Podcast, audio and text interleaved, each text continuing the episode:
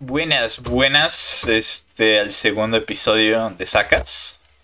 Eh, hemos vuelto con más. Aquí con el ¿Qué onda? Yere, el Davis Moon. Y yo, andamos. Winx o Alex. Lo que, lo que quieran. Exactamente. Este, el tema de hoy, como ya pudieron ver, se llama Los videojuegos que nos cambiaron. En sí, no es solo como. Cómo nos cambiaron en. De que, ah, pues me gusta el juego, ¿sabes? Sin, Qué buen juego, como, 10 como de las 10, películas de cuando estrellas. sales con, con otro. eh, ahí como. Con otro ego, otra persona, como por un día o dos. Claro. Es que yo creo que hay muchas maneras en las que un juego te puede impactar, güey. Entonces tampoco. Yo creo que es, es como dices, no solo se limita a una manera específica, o no solo es eso que terminas el juego, al día siguiente dices qué chido estuvo y ya te olvidas. A- a la hasta, hasta la próxima, gente. Totalmente. Digo, a muchos juegos, incluso creo que para muchos en realidad lo que es gaming, al menos hoy en día, es un es literalmente una película con, con- la que tú puedes interactuar. Definitivamente, güey. Especialmente como hacen las Claro. grabaciones hoy en día. Se murió otra Ujú. vez tu cámara. Ok, ese fue un error mío. Ah, no, Una problema. disculpa por eso. No, no, no, no hay problema. Todo bien. Pero sí, o sea, Cerré el navegador por accidente. Pasa, no Así te pasa. preocupes. Pero sí, o sea, cómo graban los juegos hoy en día es literalmente pues, con actores reales, a base de, de, de cámaras y todo. Ya no son Ujú. pixeles o modelos que usan 3D fácil y ya. Aparte los presupuestos de los juegos sigue aumentando. Los juegos ya tienen presupuestos mayores que las películas, la verdad, en algunos casos de juegos AAA, la verdad. Aparte, yo creo que nos ha tocado ver cómo ha crecido la industria de cierto modo a decir este los videojuegos hacen más dinero que todo Hollywood juntos. Claro. Este, entonces no. Definitivamente. No, y ya muchos videojuegos tienen un writing muchísimo mejor que muchas películas. O sea, definitivamente, Oye, definitivamente. pues mira, o sea, el nuevo Resident Evil del 8. Mm, vi Espera, gameplay. no spoilers. No, no voy a decir spoilers. Yo nada más vi Ok, gameplay porque la verdad no me interesa jugarlo. Y está muy caro porque. Como nuevo. que no te interesa la Big este Vampire Mommy Girlfriend. Güey. Me interesa, pero no me interesa para pagar 60 dólares. güey. Chale, güey. Este, Pues sí. en- Sí, sí, sí. La neta, muy buena historia. Eh, y ya vi como los behind the scenes de cómo grabaron los movimientos eh, con los actores reales. Y Ujú. boy, oh boy. O sea, de verdad dices como, bro, pues eso es un CGI de, de una película, ¿sabes? Como, no sé, Claro. en, en- en Endgame, cuando tienes a The Hulk o Captain Marvel o cosas así, es como casi todo es CGI, nada más. O sea, cuando vuelan y todo, obvio. Ujú. Y es como, wow, pues es un videojuego. Nada más que pel- como pel- pues película interactiva, como dije antes. Sí, digo, y aparte, Sí, sí, sí. la la calidad de la narrativa a mí me sorprende, güey. Y, y, por ejemplo, digo, uno de los que yo pienso cuando me dices, dime un juego que tenga una buena narrativa, que tenga una historia cabrona. ¿Qué Pues, güey, no tenemos que ver tanto atrás, güey.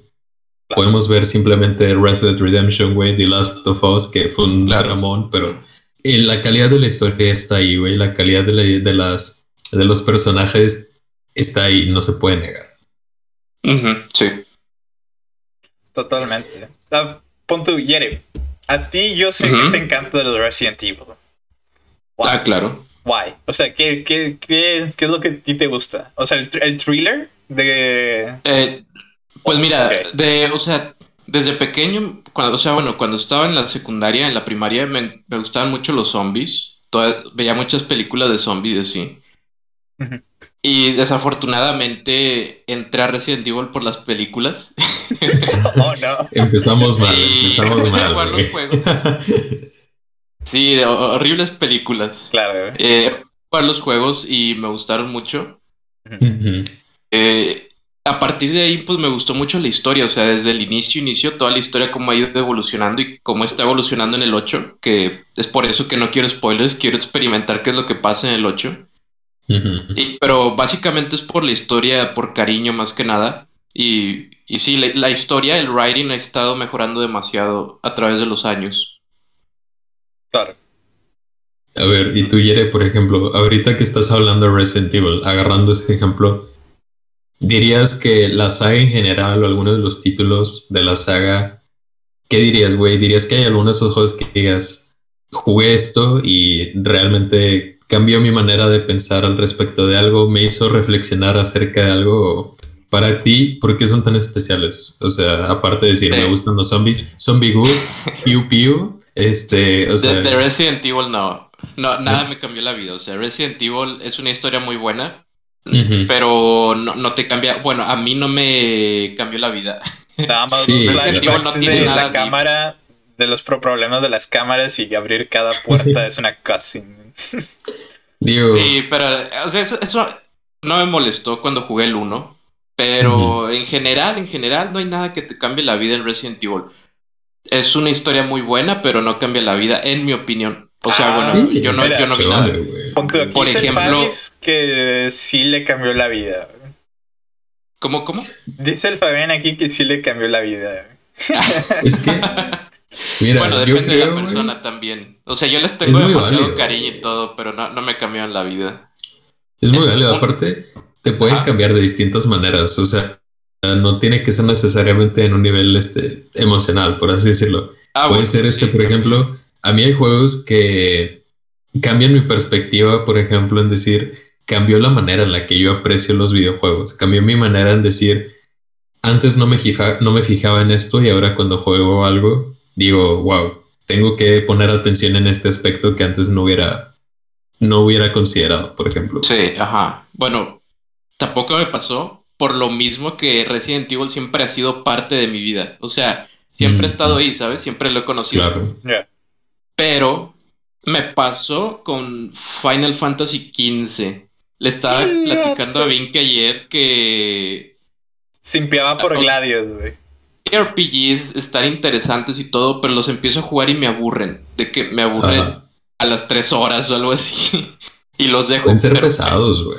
15 no me aburrió y me lo pasé y todo. y Está muy buen juego. Entonces, ese juego sí cambió mi perspectiva de ver los JRPGs. Pon tú, Yere. Ujú. O sea, en, tu perspectiva, porque al, al menos en la mía, no sé si es igual en la tuya, de los JRPGs, el issue que yo tengo más grande es, lo, es el, la cuestión del grinding. Ah, sí, sí, sí, sí. O sea, el, grind- el definitivamente. grinding de. O sea, que ni siquiera es un quest. Es como, bueno, este. ah, para continuar con la historia debe ser mínimo nivel 30 y eres nivel 22. Y es como. Ahí van otras Ah, 5 sí, horas de matar sí. enemigos for fun, I guess. El grinding es horrible. Odio el grinding.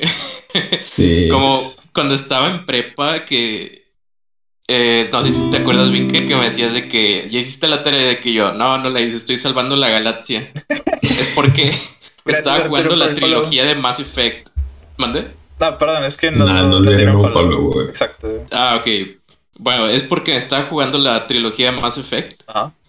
Y ese juego, en el 2 en específico, mm, a mí me odio grindear, no me gusta grindear para nada. Entonces en el 2 tienes que grindear. En el 2 sí tienes que hacer side quests, tienes que hacer conseguir dinero, conseguir recursos, cosas así. Entonces yo no grindé nada. Y en la misión final, antes de llegar a la misión, se murió la mitad de mi, de mi crew. Vamos, güey. Entonces sí, es algo de lo que me arrepiento, sí. Pero pues, ya que entonces gri- grindear sirve, pero no sé, eh, mucho grindeo no, no, no está chido.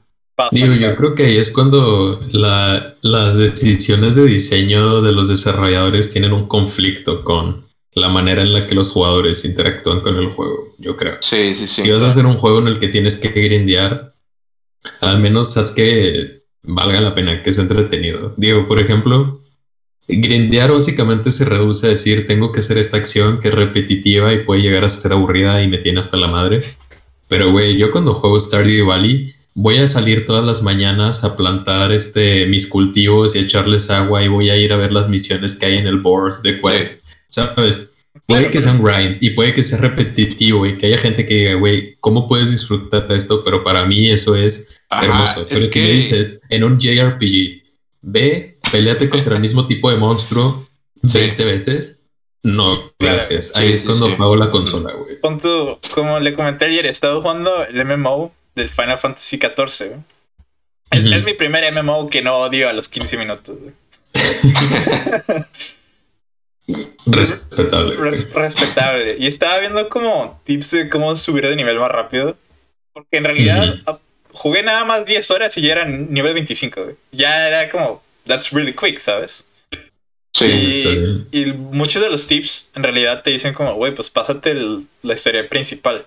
O sea, la historia principal te da mucho más XP para que pases, pues, o sea, la historia fluida en lugar de tener que grandear 40 side quests y luego volver a la, a la historia.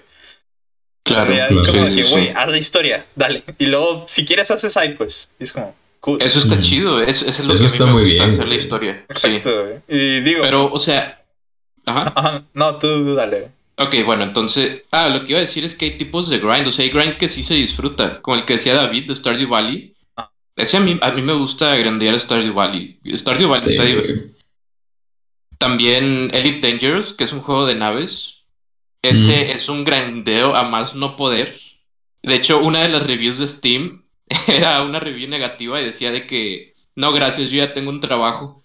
Pero ese, ese, grindeo a mí también me gusta. O sea, también depende del tipo de grindeo. Claro. Sí, hay niveles, yo creo. La verdad, sí, entiendo muy bien tu punto. Yo creo que eso es lo que me ha mantenido alejado de los JRPGs desde siempre, la verdad. Sí, sí, sí. Sé que hay unos que tienen historias buenísimas y que tienen personajes y este, sistemas de magia, lo que quieras, y vale la pena, no digo que no, pero pienso en eso y digo, ah, no sé, a mí me causa un conflicto ese nivel de compromiso de decir, tengo que jugar este juego de 50 horas y 30 horas van a ser grindiendo. No sí, sé. Sí, sí, sí. Sí, no. a, mí tampoco. ¿Y, ¿Y, ustedes ¿qué, qué, videojuegos les han cambiado la vida en cualquier sentido? Si quieres tu cuenta, Davis. El tuyo. El, tuyo a mí me interesa un chorro, porque tú tienes una galería de Steam de como casi 500 ah, plus juegos. Y la verdad es que quiero No, no, no, ¿cuál 500? Son como 5000 juegos. tengo mil juegos en Steam, Tengo mil juegos. Ya llegamos a ese nivel. De toda esa pila, ¿cuál es el que realmente te ha cambiado la vida? Mira, tengo muchos juegos que yo diría que considerablemente me han cambiado la vida, güey, de cierto modo u otro. Pero yo creo que uno de los primeros de esos que me lleva tiempo atrás, este fue Bioshock, güey. Bioshock ah. fue el juego, fue uno de los juegos que me hizo decir, los videojuegos son más que piu piu este punto, ¿sabes? Es el juego que me hizo decir. Esta historia es buena y a lo mejor ya con la retrospectiva y con este eh, viendo las cosas atrás, hay cosas que el juego pudo hacer mejor y hay, tiene sus problemas, no digo que no. Y está todo el discurso de si hay una disonancia ludonarrativa, lo que quieras, palabras grandes de gente inteligente que ya va, más allá de lo que yo puedo interpretar. Pero al final del día, yo cuando jugué Bioshock, es un juego que me hizo. Es un juego que te hace pensar en sus temas. Es un juego que de verdad te hace decir.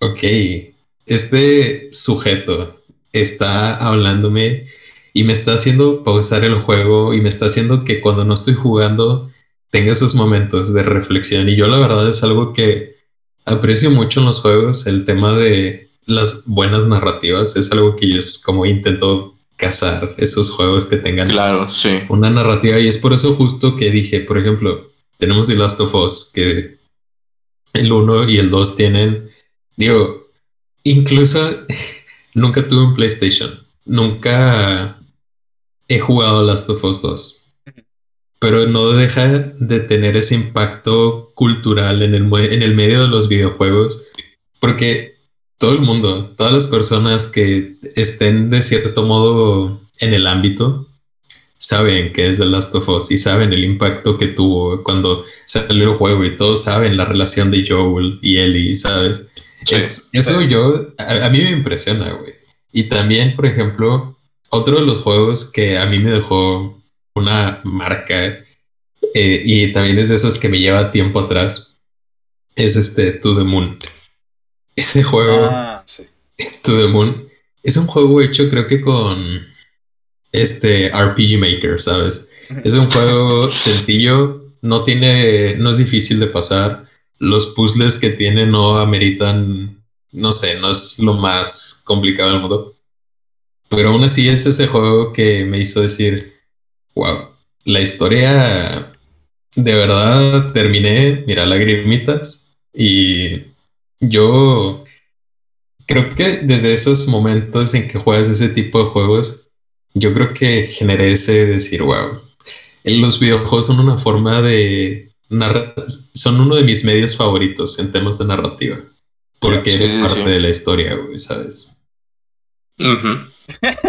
dice, dice, el Fabius que se va a poner a llorar. Sí. Definitivamente, güey. Con muchos, juegos. La verdad, yo sí tengo muchos juegos to the moon.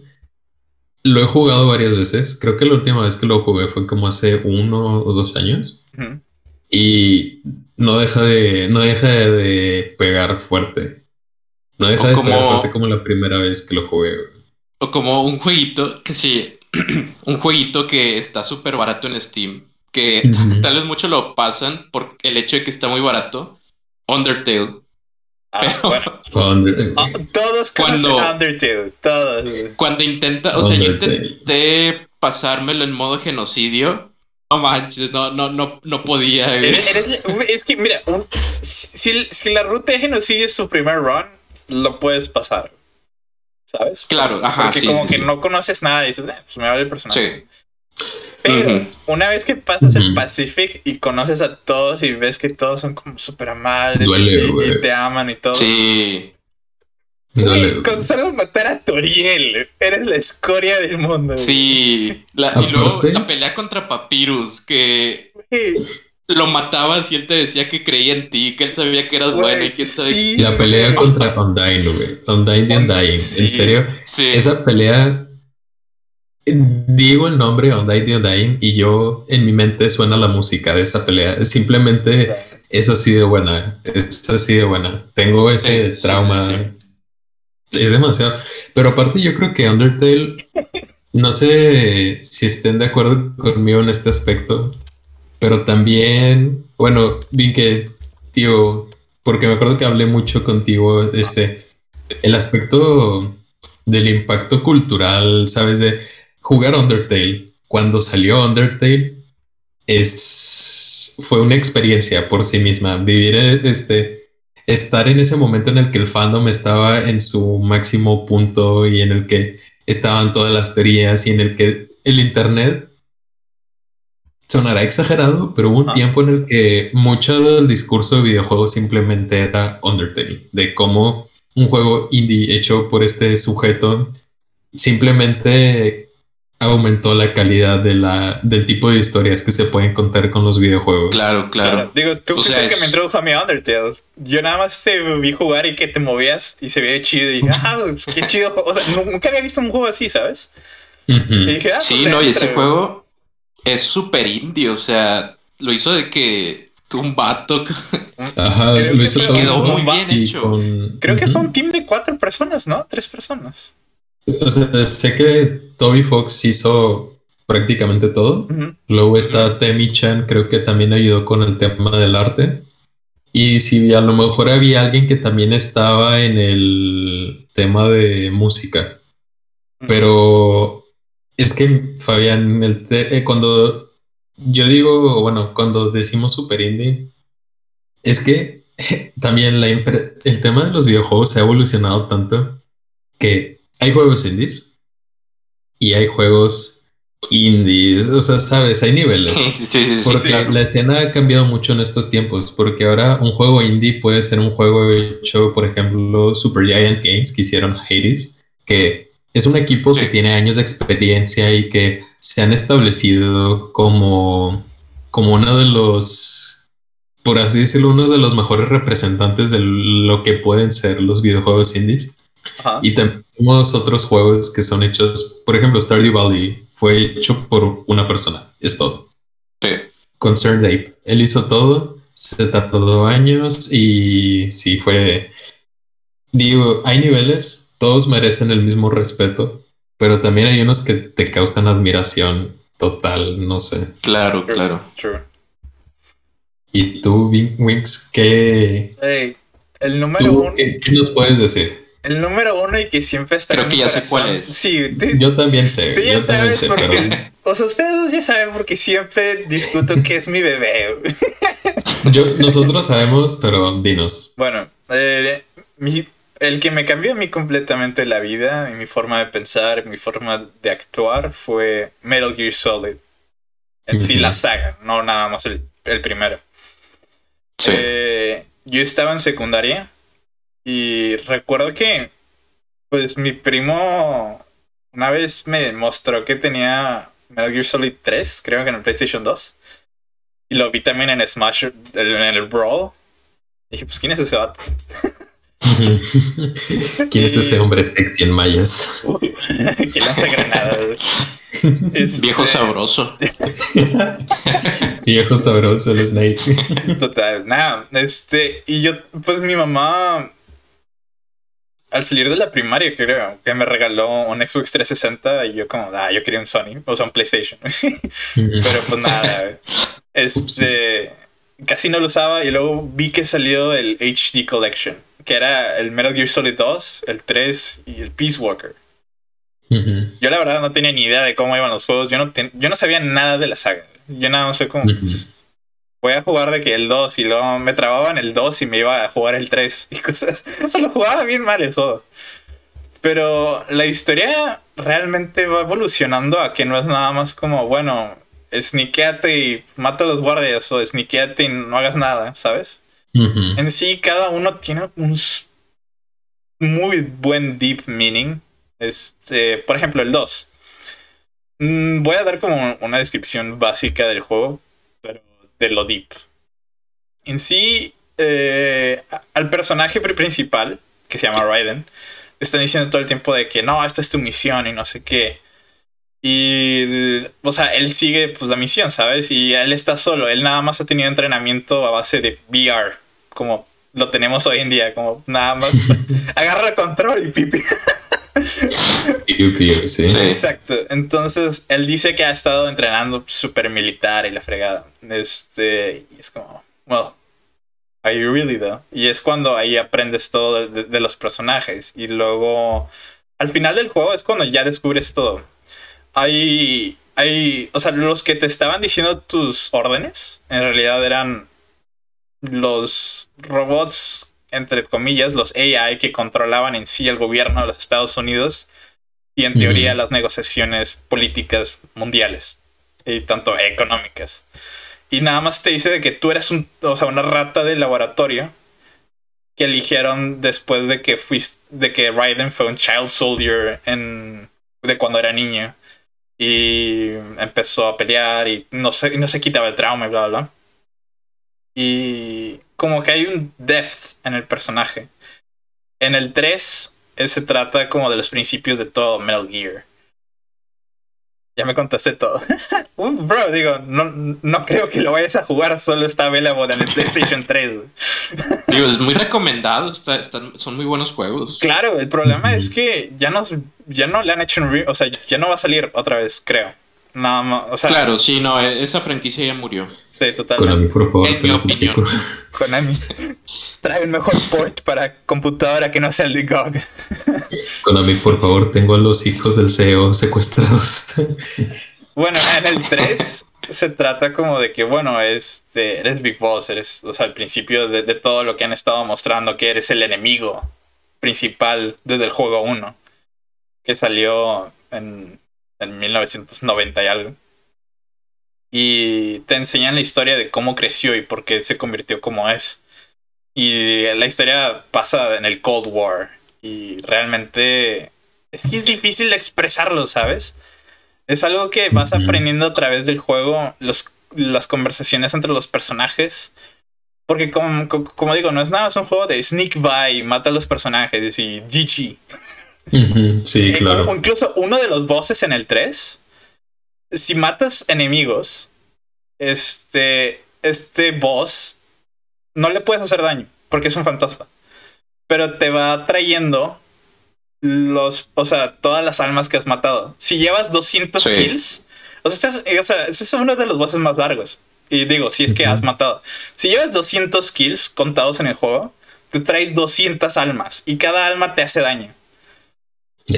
Exacto. Sí. Y, si- y si te mueres tienes que picarle retry. Y el juego no te dice, porque, o sea, si, si llegas hasta el final, también te mata. ujú. Anyway, automáticamente. Y, o sea, si no sabes qué hacer, pues es como de que, ¿qué hago en este boss? Sí. Pero... Es que sé que Kojima. Kojima, eh, por Claro, que le va la cabeza al sujeto. Sí. Es un.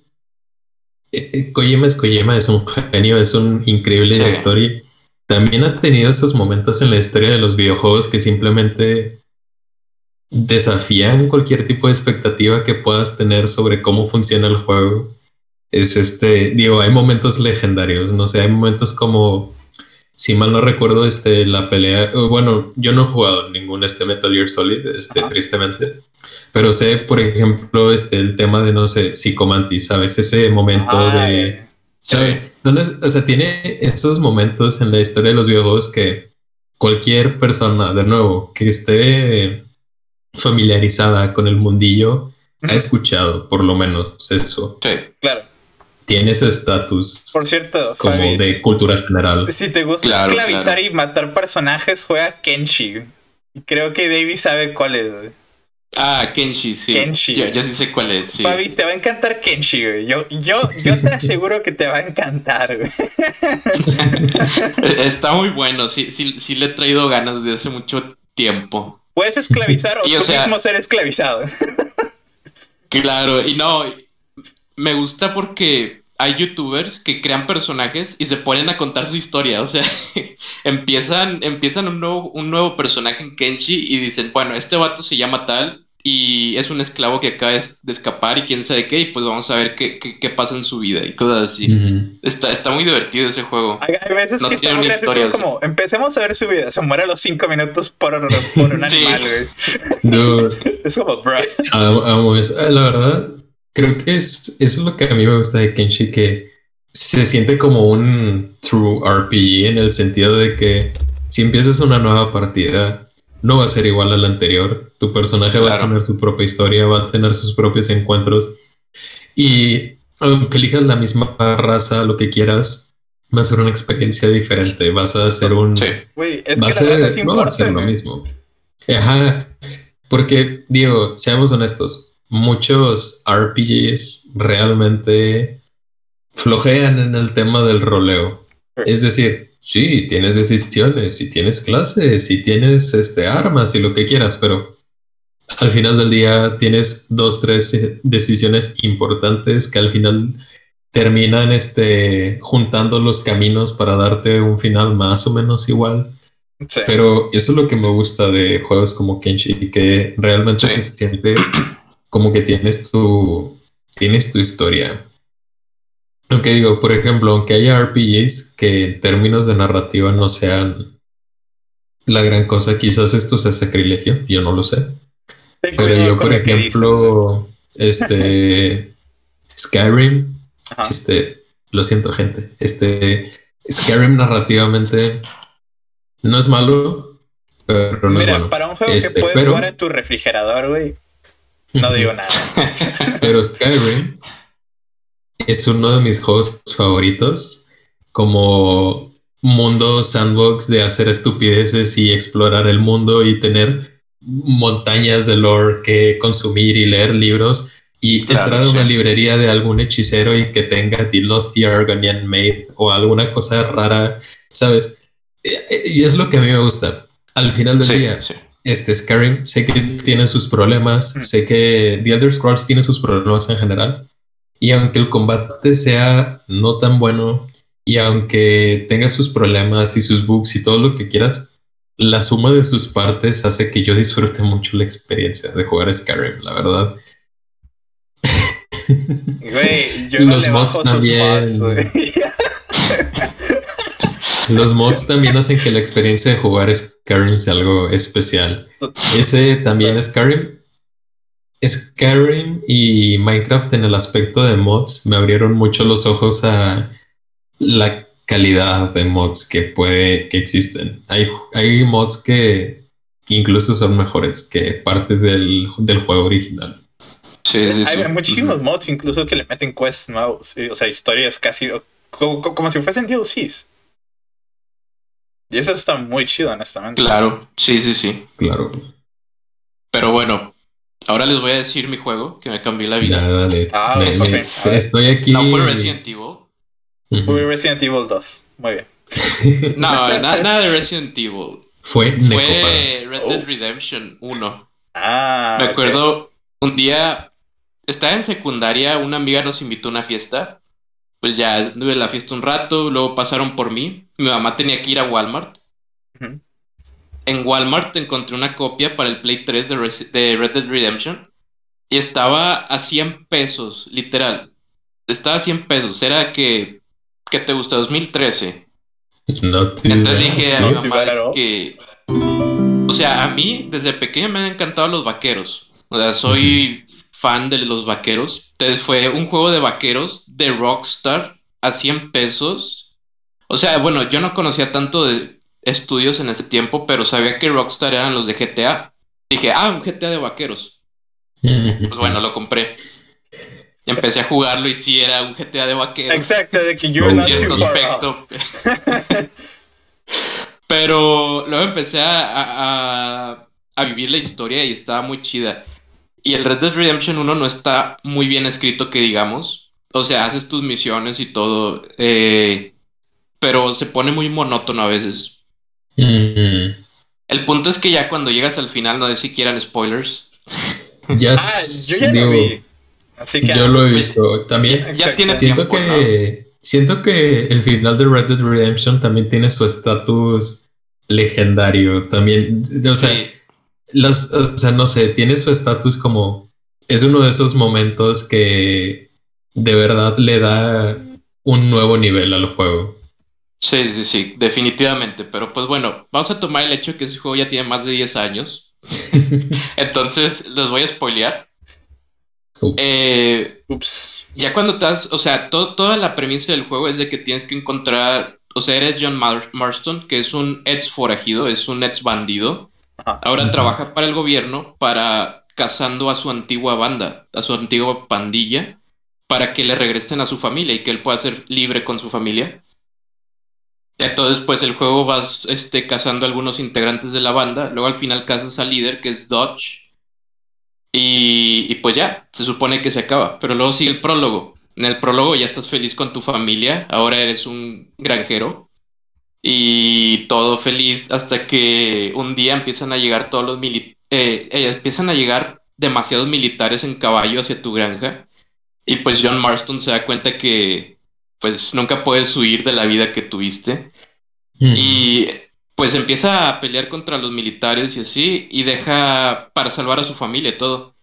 Entonces llega un punto donde están todos acorralados y John Marston sube a su esposa y a su hijo en un caballo, los deja ir y él pues se sacrifica por salvar a su familia. Es como que, oh, qué, qué Sí. triste eso.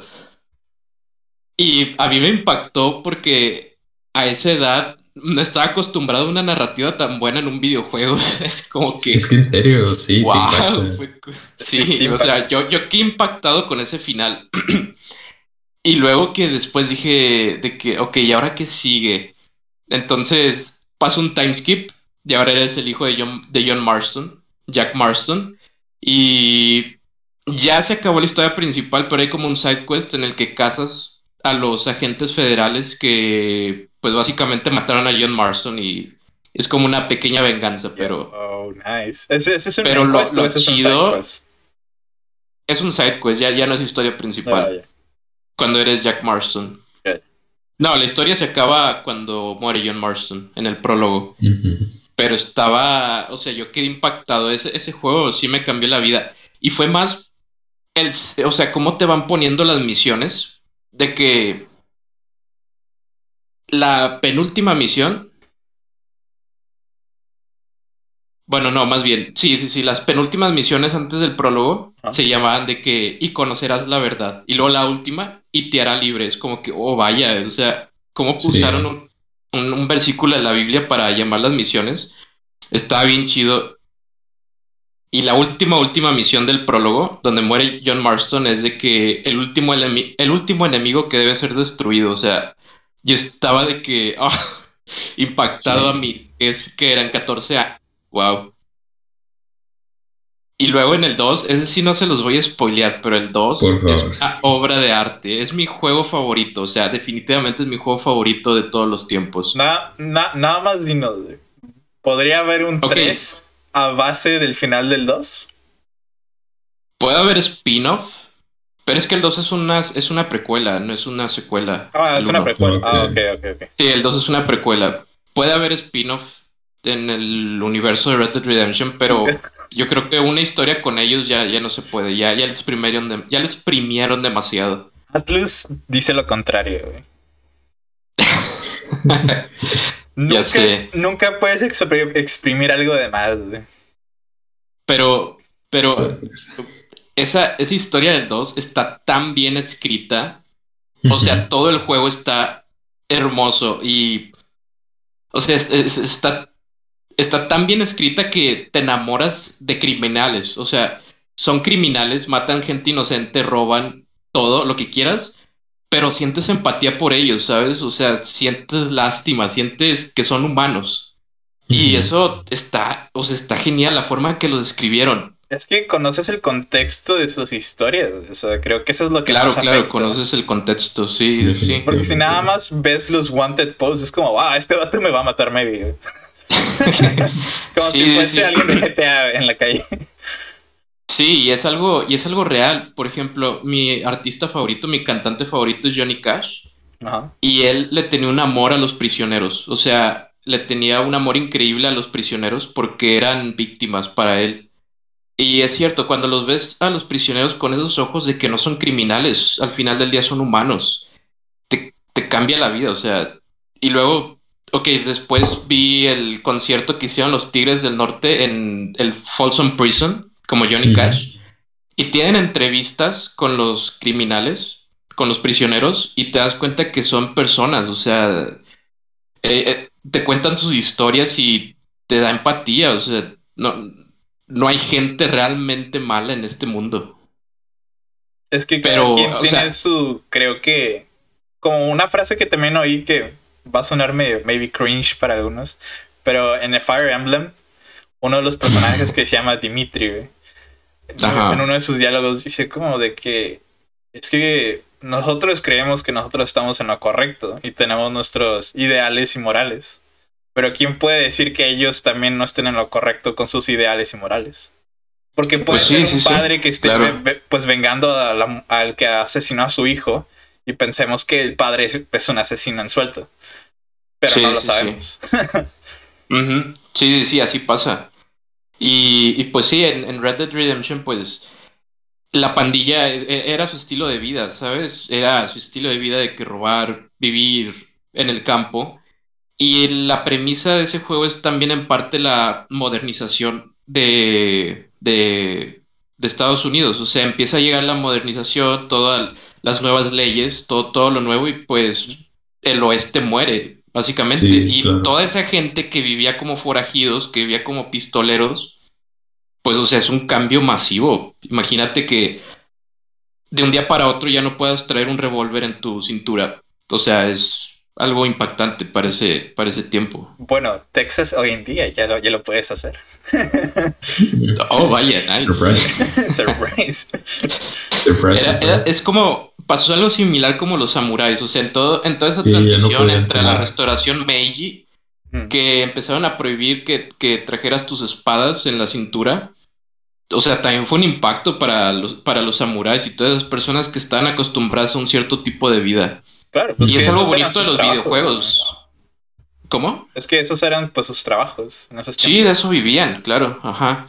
Y, y es, es- es lo padre de los videojuegos, que puedes vivir en otras épocas que no, que no viviste, o sea, está, está, está muy chido. Claro. Y Red Dead Redemption está muy bien escrito, o sea, no es nada... O sea, obviamente es una historia ficticia, pero el viejo ese está muy bien hecho. O sea, no, no, no, no inventan casi nada de cómo era realmente la vida en, en- en el viejo este. True. Ese, ese es mi juego que me cambió la vida. no, y, ok, no. y otra, como un pequeño side note. Ajá. Hay otro juego que me gustó mucho, The Outer Worlds. No sé si lo han jugado. Ah, sí. Lo quiero jugar, pero no lo he jugado. Si te compraras No, el Xbox, está en el Game Pass. Es que. Sí, sí, sí. ah, Ah, quiero. Tengo muchos juegos que quiero jugar. No voy a mentir. Es muy buen juego, The Outer Worlds. Me encantó. Y mi personaje favorito se llama Vicar Max. El Vicar es como el equivalente a un cura, un padrecito en el mundo de Outer Worlds. Lo encuentras en una, en una iglesia y está ahí pues todo santo, ¿no? El padre. Y, y lo reclutas, es un companion que puedes reclutar y el vato pues anda matando gente sin remordimiento. Y tú te preguntas de qué achis, pues si es un padrecito, ¿por qué anda matando gente y así? Y te saca frases bien, bien chidas de que, de que Dios te perdona, pero mi escopeta no, cosas así.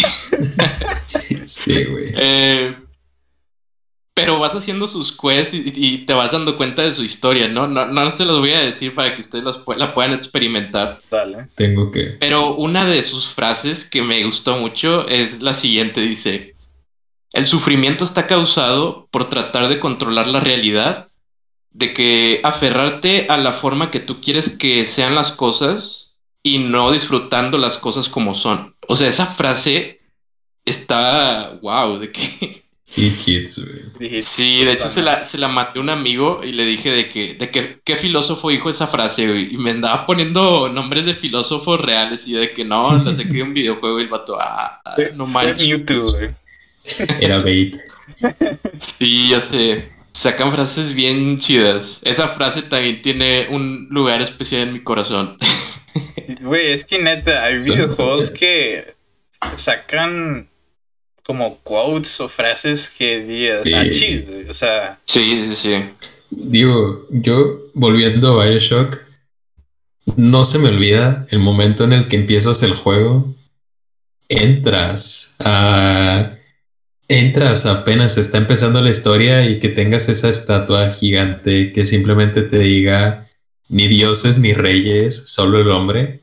Sí. Y el, el impacto que tiene en la historia es uno de esos momentos, ni siquiera tiene cinco minutos de haber empezado el juego y tiene esa carga ya, tiene, Potente. está pesado, tiene ese impacto. A mí, Sí, claro. yo, es algo que recuerdo, es algo que simplemente se te queda grabado. Sí, Ese- sí, me y es una de las cosas, de los muchos juegos tienen ese impacto, que tienen esos momentos, tienen esas escenas. De nuevo, muchos finales de videojuegos, el final de Halo Reach, por ejemplo, es ah, algo- sí. A mí no se me olvida, no se me olvida. Sí, ese, ese te pega. y también es la manera en la que va evolucionando la historia hasta concluir de esa manera es algo que simplemente se te queda grabado y cualquier persona que le digas, oye, si alguien jugó Halo Reach y lo terminó, sabe el impacto que tiene ese momento. ¿han, han- Sí, sí, sí. han jugado Sí. o han visto gameplay de que de la historia principal de Nier Automata? No. No, es que no me lo quiero spoilear. No, como no lo he jugado, No te lo voy a spoilear Es- nada, nada más te voy a decir como como key concepts, pero no te voy a decir nombres de personajes ni pues ni nada, son cosas que vas aprendiendo a través del juego. Pero muchas Claro. de las cosas son como side quests. En este juego, neta que al principio del juego dices como, ah, bueno, son androides con- pues, contra máquinas. Y las máquinas son las malas y tengo que matarlos. Y ya, ya, ya. Este, Claro. Pero como a, a partir del de la segunda vez que juegas el juego, eh, ya, y a través de cómo vas jugando el juego, incluso los side quests son lo que más pegan a la vez. Porque hay side quests que son como de que, ah, una mamá robot te dice como, ah, mi niño se perdió y tienes que hacer escorting al niño, que es o igual un- un- pues una máquina. Pero, güey, si, se, si, si matan al niño, o sea, si explota el- la, la máquina y regresas con, con la madre, te, o sea, se, se deprime. Y.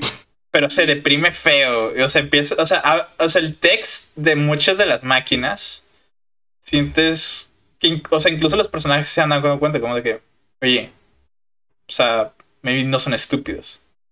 Y es algo que también pensamos como humanos. O sea, hay muchas veces que pensamos como, ah, hay animales estúpidos. O muchas personas dicen, ah, hay otras personas que son pues, demasiado estúpidas. O cosas así. Como de que, maybe para algunas cosas, o, o, o maybe los animales, pues obviamente no tienen forma de hablar un lenguaje.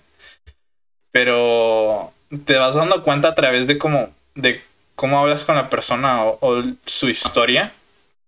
Y dices, bro, eh. O sea, no sabía que podría pasar esto, no sabía que te había pasado esto. O con los animales es como de que, güey, yo no sabría que, por, por, ejemplo, una vez iba en una bici, en mi bici de, de, regreso al trabajo. Esto va a sonar un poco disgusting, pero es que yo, yo venía de noche de regreso del trabajo y, en, y mientras iba manejando la, la bici, había una rata atropellada por otra bici en medio del camino. Y había una rata arriba de ella. Pero eh, estaba, estaba llorando, estaba como mourning oh, por la muerte de la rata porque cuando me estaba acercando estaba yendo bien. Incluso se quedó ahí parada arriba del cadáver. Y luego vio que me acerqué y se movió bien lento. Como de que ya llévame a mí también. holy shit. Oh, vaya. Exacto, es como wow. O sea, yo nunca creí que. O sea, por la muerte de, de una rata otra diría como, pues a mí también mátame. Ya. ya no me importa. ¿eh? Sí, está, está deep. Claro. Y pues ni el oh, Automata hace algo muy parecido. Es como, crees que dices, ah, es una. Es algo que está ahí y, da igual, porque es menor. O es, o es algo que yo creo que es mi enemigo o, o algo así. Y es como, no. No le das ese significado. Ajá, hay cosas más deep de las que tú no comprendes, o de las que tú no has experimentado al menos.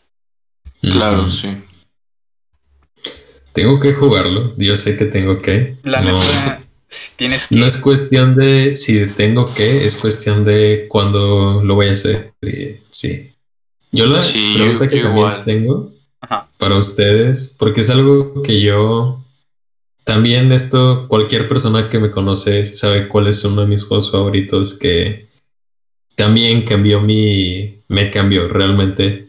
Pero también una de las cosas es que yo cuando jugué Dark Souls que es una obra maestra. Sí. No sé si les ha pasado esto, pero en serio, después de jugar Dark Souls, muchos otros juegos simplemente dejan de ser buenos. ¿No les ha pasado que han jugado un juego que es tan bueno que simplemente lo demás deja de deja de ser bueno, deja de ser este relevante? Yo la verdad cuando jugué Dark Souls tuve un tiempo en el que decía no tengo otro juego que me pueda satisfacer de la manera en la que Dark Souls me, con su música, con su combate, con su mundo, con su historia, con todo.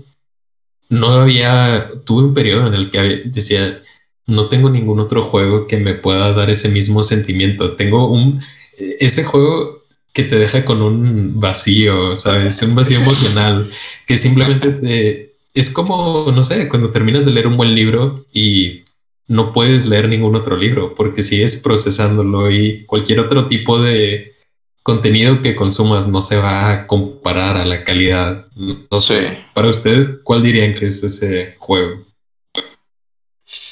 Pues tal vez no me ha pasado así tan, tan, tan cabrón como a ti, pero probablemente Red Dead Redemption 2, después de terminar ese juego, te quedas tan wow de que que, acaba de pasar. Entonces, yo creo que después de terminar ese juego, sí, me pasó algo, algo así, pero no tan cabrón como a ti.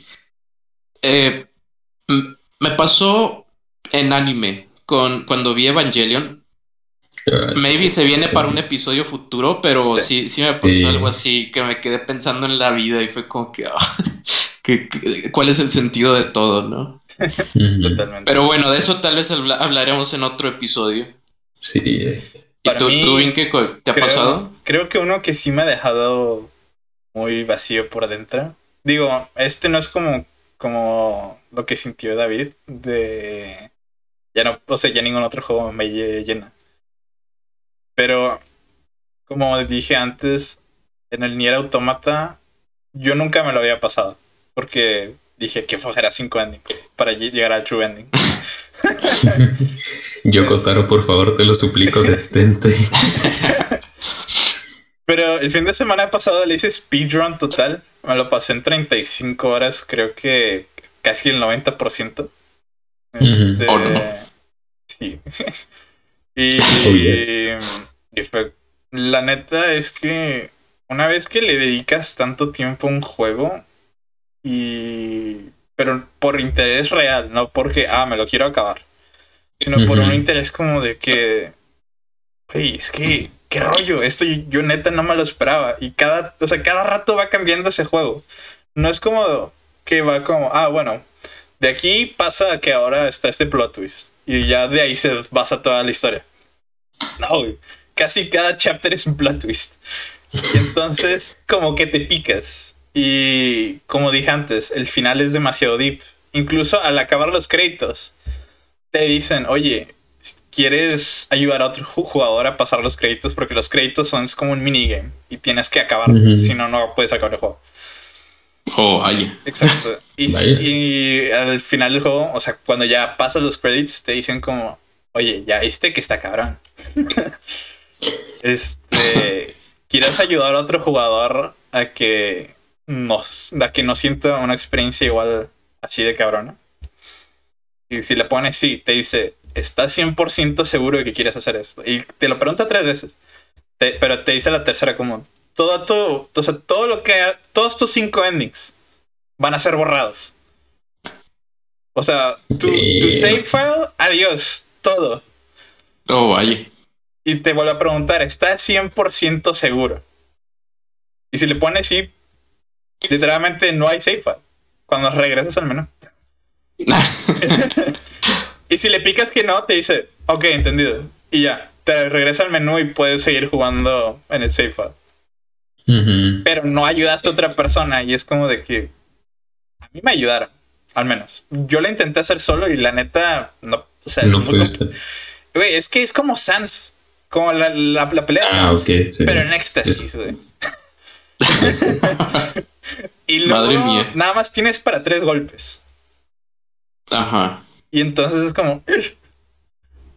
Y la neta es que sí, la gente que se ha rifado a, ayudar a borrar todos sus save files después de los cinco saves, me respeto. Madre mía, sí. Es una pregunta difícil. La verdad es una pregunta que el juego te diga esto no es algo, no es una decisión fácil. o sea, imagínate no, claro que, no. que te, que, te pregunten al final del juego como, güey, viste que el juego está bien culero. O sea, que la primera vez que te lo pasas, que no tienes experiencia en Dark Souls, y te dicen como, güey, ¿quieres llevarle a alguien más? O, o, prefieres ser greedy y quedarte con lo que ya tienes. Sí, no es fácil. Sí. Digo, no sé, para mí Dark Souls en serio es una cosa de arte. Es una cosa también me hizo prestar más atención Dark Souls, porque en Dark Souls toda la historia es está ahí, pero eh, depende de ti juntar las piezas y hacer esas interacciones con los personajes, interpretar sus diálogos. En Dark Souls, el simple hecho de estar en el mundo, ver tus alrededores y tener el contexto que te digan que en cierto lugar pasó algo y eventualmente llegas a ese lugar y depende de ti hacer esa relación. A mí me hizo prestar más atención y digo, además teniendo ya después la comunidad inmensa de gente interpretando todo el lore y llegando, sabiendo, no sé, habiendo vivido todo eso, se siente como una recompensa, porque al mismo tiempo lo que yo tengo entendido es que el director de Dark Souls, eh, parte de su inspiración, por así decirlo, y es que, digo, espero no estar este, confundiéndome y no decir mentiras, pero la cuestión es que él le gustaba leer novelas de este cuando estaba niño, ¿no? Mm. Pero el problema es que, si mal no recuerdo, había algunas novelas que estaban en inglés. Y él podía leer la novela y entendía, pero había lagunas. Y había partes en las que simplemente no tienes el contexto, no tienes esa manera de interpretar la historia y depende de ti como lector y en este caso como jugador decir, tengo el contenido, tengo las cosas aquí en mis ojos, en, enfrente de mí y aún así no van a venir a tomarme la manita y decirme, oye, es que esto pasa porque... No, depende de ti decir, ok, yo creo que esto pasa porque... Y eso simplemente es básico. Digo, puede sonar básico que te... Pero la verdad, Dark Souls siento que quizás no es como que lo lleve a un extremo, pero lo hace de una manera... Lo hace bien. De nuevo, también por ejemplo con Hollow Knight pasa más o menos lo mismo. Este, Totalmente.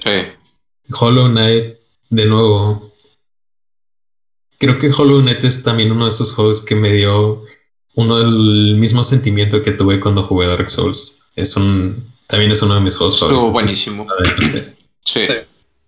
Sí, totalmente. Pero no, no puedo dejar de decirle a ustedes que jueguen Red Dead Redemption 2. Tengo Deben de que- vivir eso. Aunque no hayan jugado el 1, pueden jugar el 2 porque es una precuela. Está increíble toda la, incluso la música, o sea, imagínate, sabes que está cerca del final, sabes que eh, está a punto de llegar al final y, y te ponen una, o sea, todo el, el, agarras tu caballo, vas yendo hacia la última misión y te ponen una canción súper emocional que se llama That's the Way It Is, la canta Daniel Lanois. Luego después, este, ya en el prólogo, vas cabalgando de nuevo y te pone una canción por Willie Nelson. O sea, bueno, Willie Nelson cantando Cruel World. O sea, está increíble la música también. Otra, otra cosa sobre la música de Red Dead Redemption. Hay una de mis misiones favoritas es cuando estás ayudando a, a, una, a una tribu de nativos americanos, como que a, a, a pelear contra una petrolera que, que estaba invadiendo y así. Y está bien chida esa, esa, esa pelea porque imagínate cabalgando con, o sea, tú estás cabalgando con nativos americanos y vas cabalgando desde arriba de un monte hacia abajo, hacia la batalla y ponen de que, o sea, la música es, es- son como cantos, cantos nativos, ¿no? Son esos chants donde gritan, están gritando, son sus war cries y te emocionan, ¿no? O sea, ver todos los nativos al lado de ti disparando flechas en los caballos sin montura. Está increíble esa misión, o sea, eh, todo ese juego es una obra de arte, no puedo dejar de recomendarlo. No importa que esté caro, ese juego merece, o sea, ese juego, aunque esté en 5 mil pesos, no, no, no va a ser suficiente. Ese juego es increíble. Güey, por ejemplo, con Metal Gear, algo que no expliqué, es que, Ujú. bueno, al menos a mí, güey, yo siempre, de niño, mi, al menos mis padres nunca me dejaron jugar ningún juego shooter o cosas así. Eh, o juegos de violencia en, en general. O sea, creo que la Ujú. violencia más grande que tenía era Smash. Exacto. Entonces, Metal Gear, o sea, en sí la, la mayoría de las tramas de Metal Gear es como que, eh, o sea, que tú pienses como por ti mismo, que tú empieces a crear tus propios ideales, tanto políticos Sí. como de la vida. Este, que madures como persona, no a través de como lo que te alimente tu familia o tu alrededor, sino en sí tus experiencias de cómo las estás viviendo, en cómo las piensas tú y que si se lo como comentas a alguien más y te digan como, ah, no importa, es como, ah, ok, ya no importa.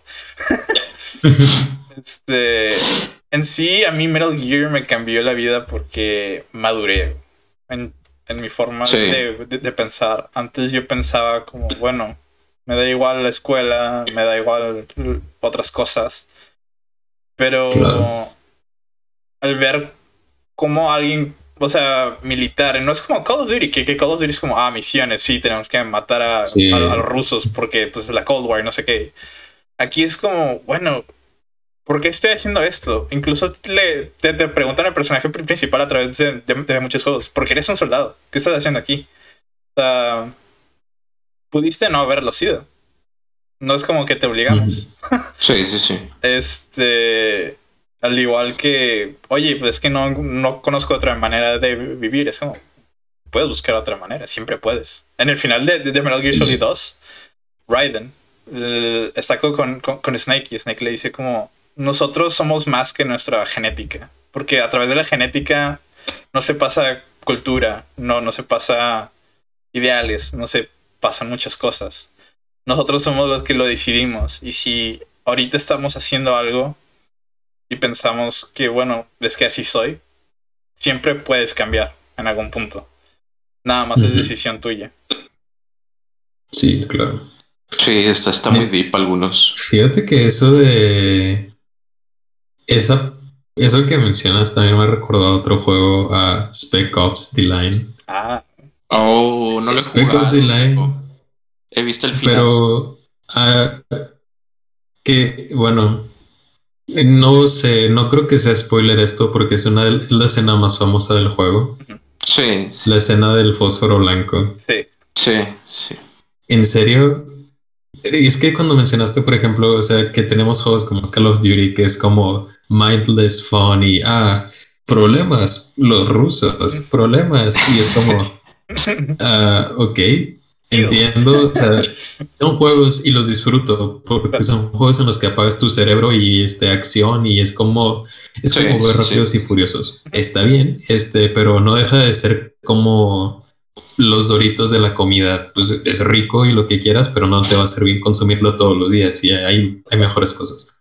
Pero a mí ese momento en Spec Ops The Line también me impactó que el juego se detuviera, el juego se pausara a decirte qué estás haciendo, por qué lo estás haciendo y que se pause a preguntarte por qué no te preguntas dos veces qué es lo que estás haciendo, porque simplemente si te digo, haz esto, vas y lo haces y esperas una recompensa. ¿Por qué esperas que te dé una galletita y una estrella en la frente de que eres niño bueno?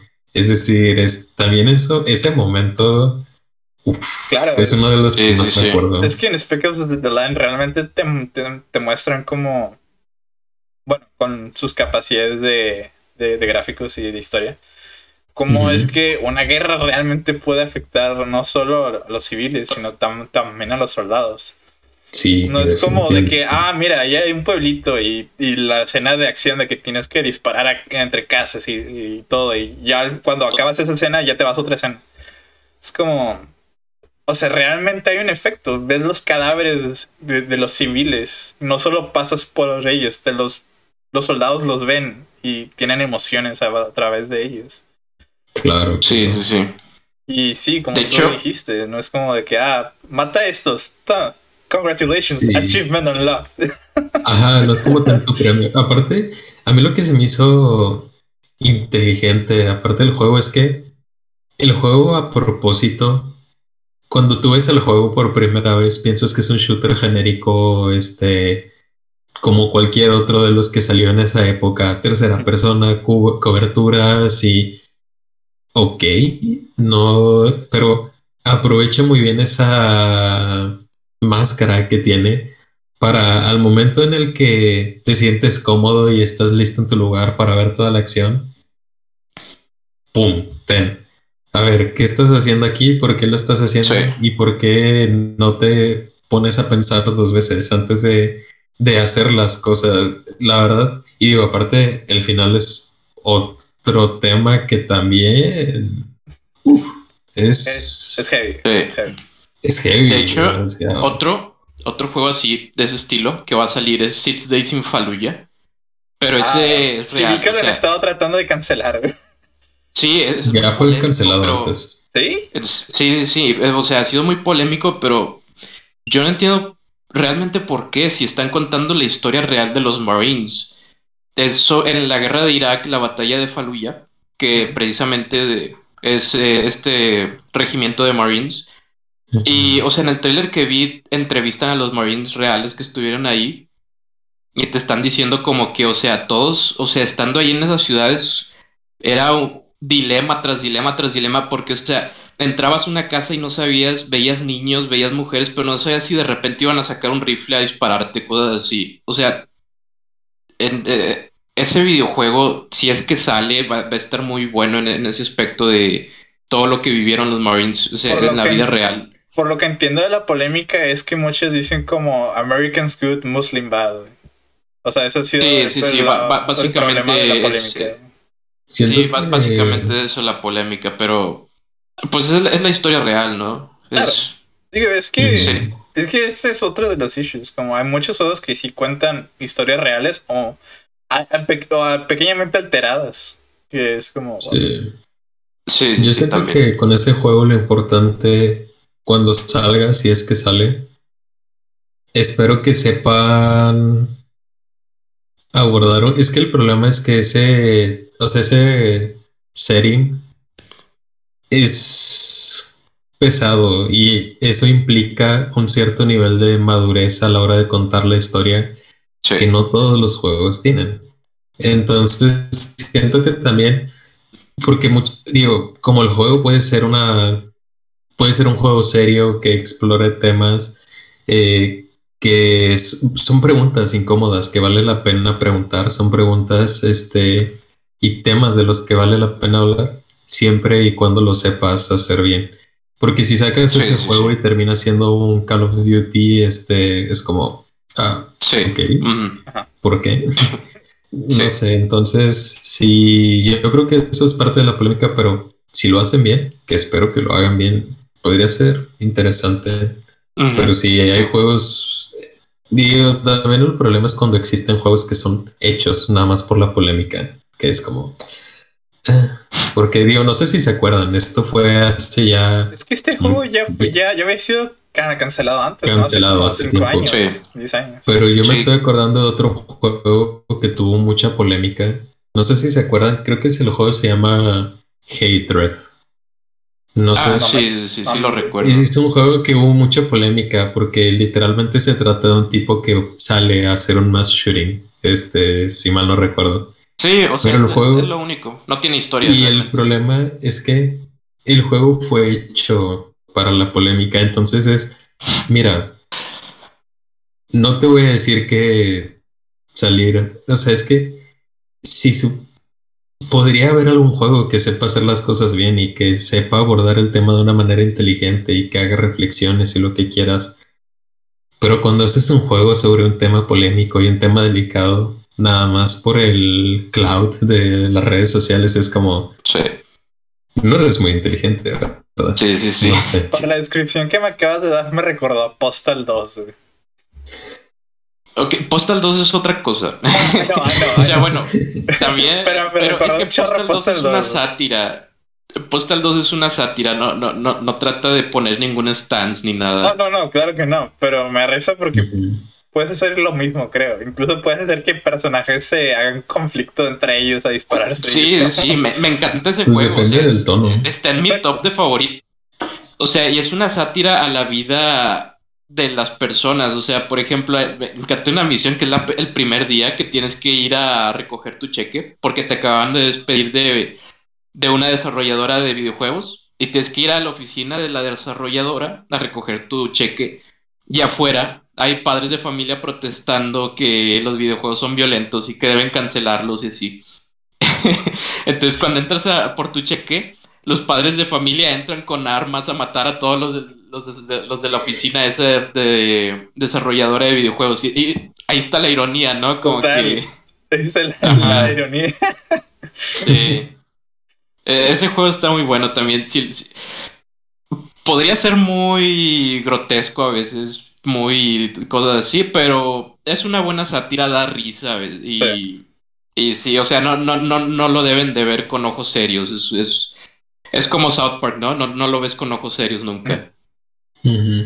Pues sí, depende del tono que tengas, pero si quieres hacer un juego edgy por el hecho de ser edgy, es como, ok, este, no sé, este, si quiero algo edgy, voy y leo este Shadow the Hedgehog. mi- ajá, o sea, voy y leo algo así, me meto a leer fanfics de Shadow the Hedgehog Sí. o algo por el estilo. No sé. Bro. Oh, no. Oh, no. Digo, No, contenido no, no, no hagan eso, por favor. por favor, Se van a meter a un loophole que no hay salida. Sí, ya sé. Pero bueno, yo creo que aquí ya hemos hablado muy bien sobre cómo nos cambiaron los videojuegos. Bueno, los juegos que nos cambiaron. Al igual que también hay muchísimos otros que maybe no son nuestros mains. Pero, que Pero aún igual, así tienen un impacto. aún así han tenido un impacto fuerte. en- Sí, Sí. y aparte es que no solo, como dije al principio, hay juegos que te cambian tu perspectiva, a lo mejor en temas este, emocionales que te hacen pensar y reflexionar, ¿sabes? Hay juegos que te afectan en ese nivel, hay juegos que también te hacen apreciar as- aspectos técnicos, por ejemplo, o aspectos, este, como también dijiste tú, Yere, que por medio de la música tienen un impacto, por ejemplo, para mí Sí, sí, sí. musicalmente creo que sí está en mi juego favorito es Minecraft.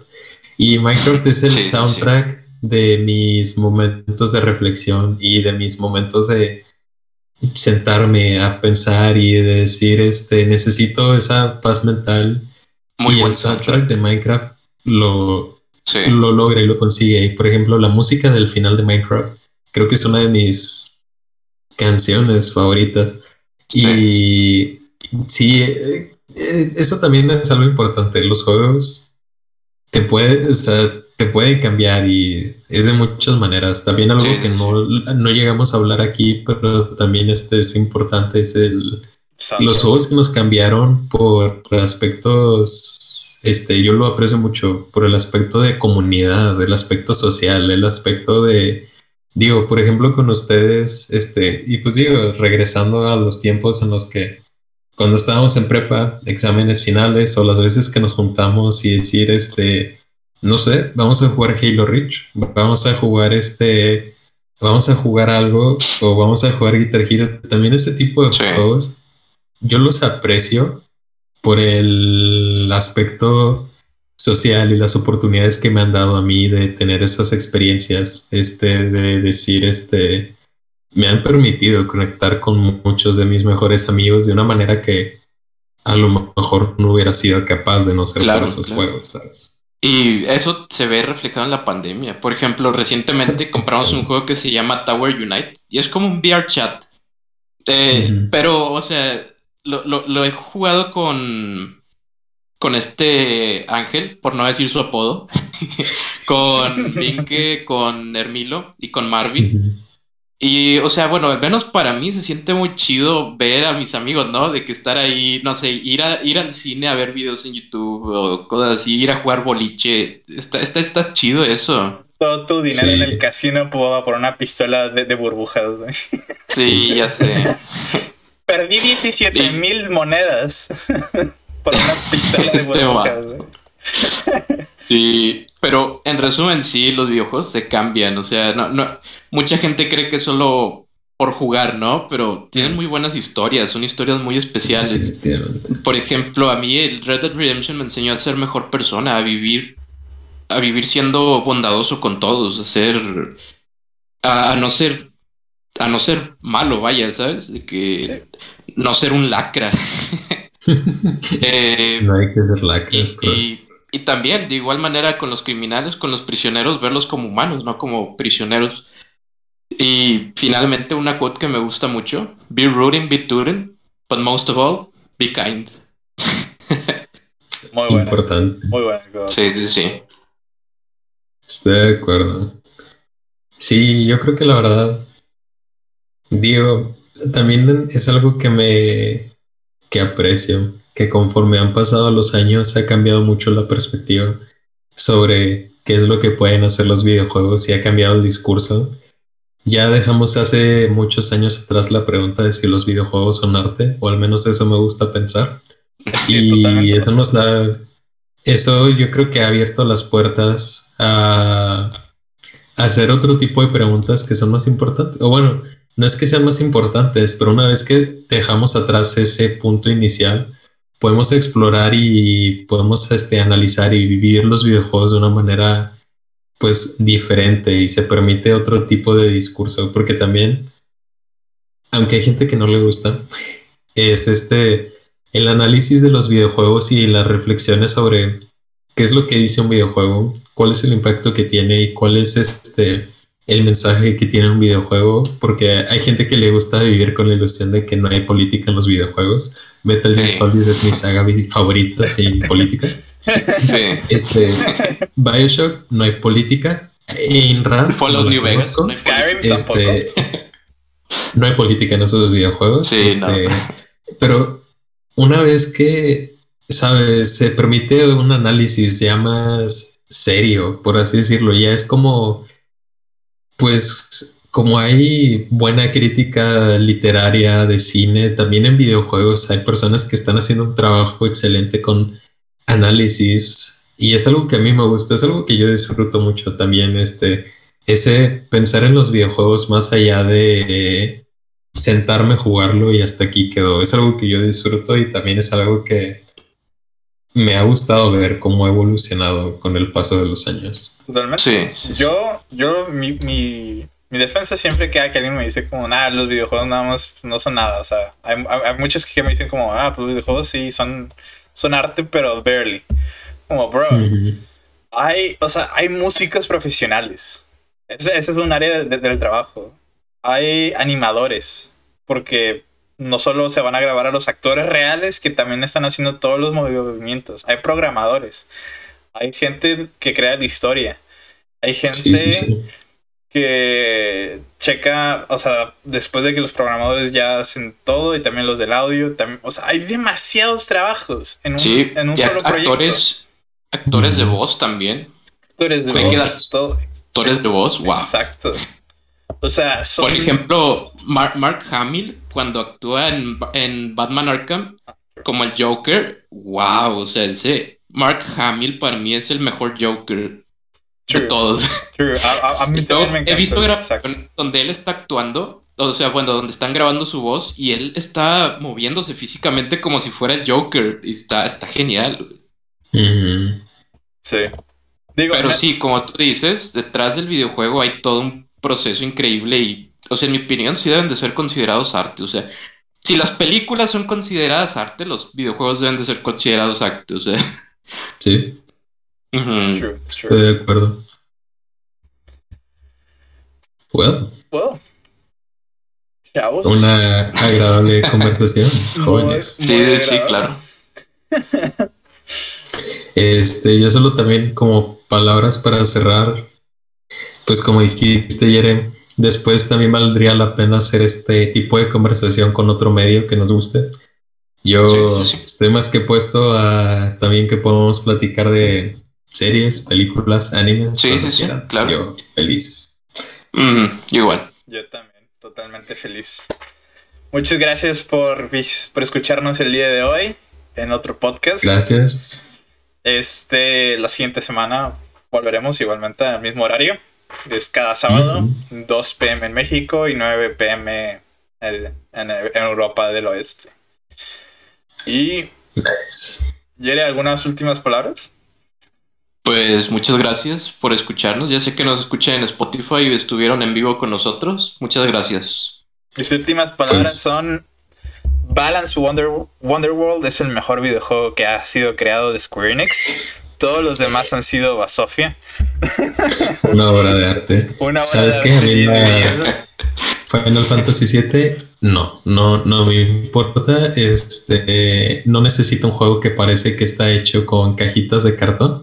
Este, yo, yo busco calidad, por yo favor. calidad. Sí, sí, claro.